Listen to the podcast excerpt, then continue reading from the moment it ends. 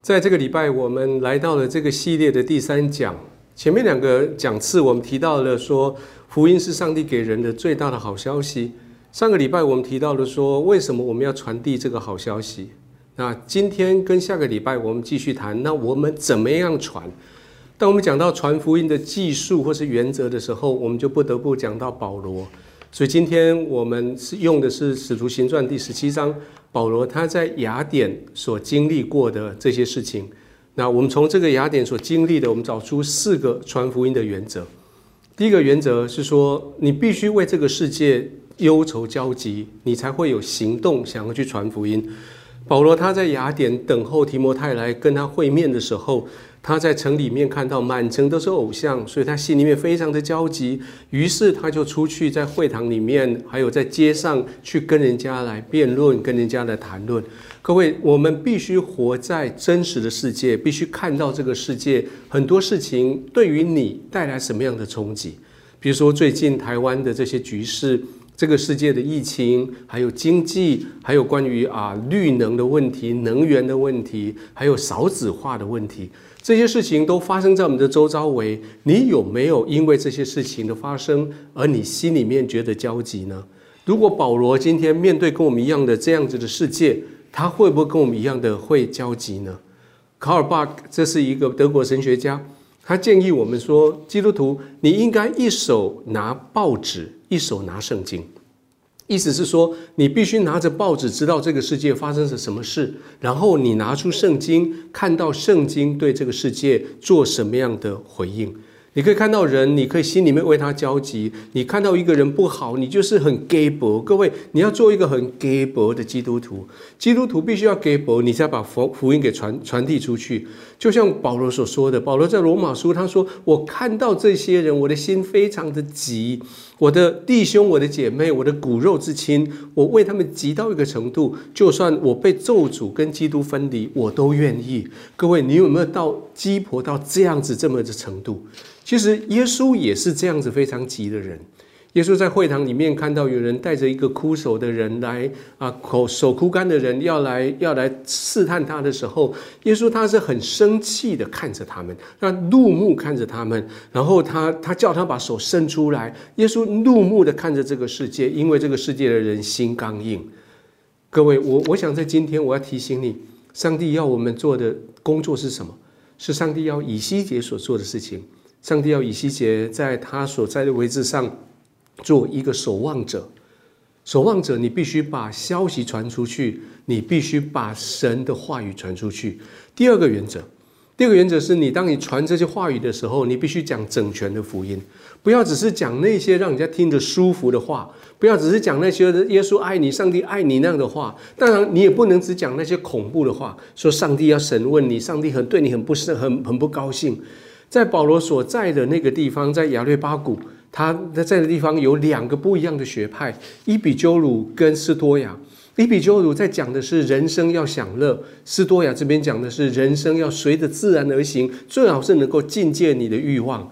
当保罗被带到这两个面前的时候，他听了他们的话，他就把真正的福音讲出来。他的真正福音里面两个主要的重点：耶稣是救主，还有耶稣已经从死里复活。虽然这个话语在这两个学派里面的面前听起来像是一个奇怪的事情，但是耶稣却是坚持要讲这些整全的福音。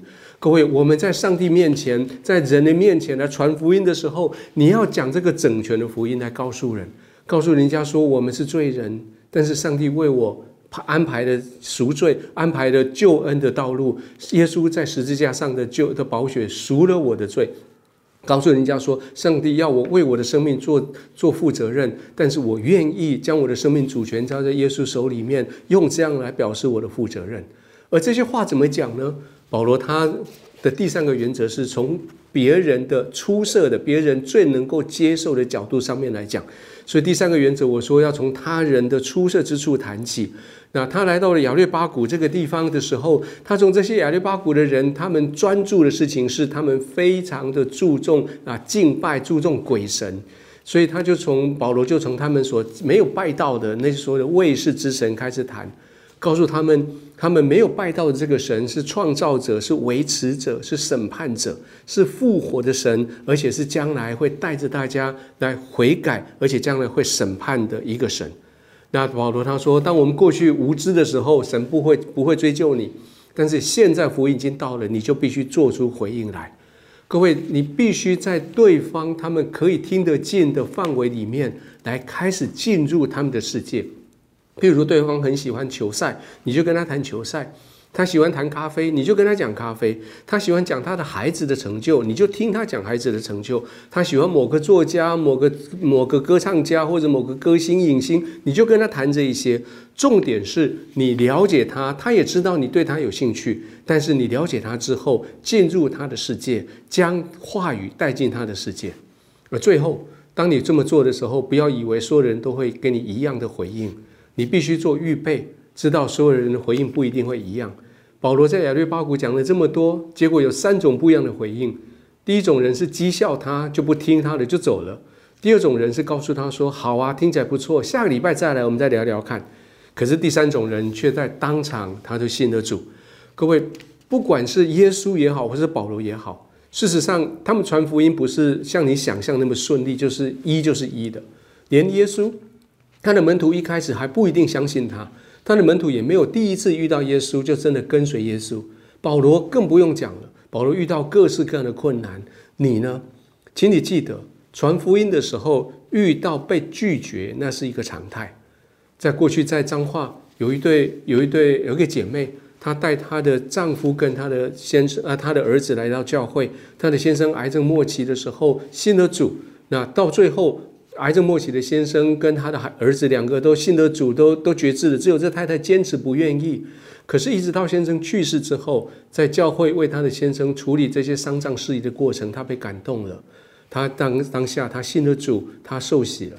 他借着丽玲姐告诉大家说：“请你告诉每一个人，请你不要放弃那些不信的人，请你记得被拒绝是一个常态，通常会被拒绝到第六次。”到第七次的时候，这个人会相信。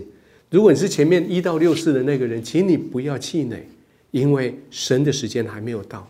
被拒绝是个常态。如果这个人接受了，他是圣灵所做的工作。各位，到最后今天这个经文里面，最后保罗，保罗他用一个两个态度来将福音传出去。第一个态度是他把它当做是欠债的，这是在罗马书的第一章。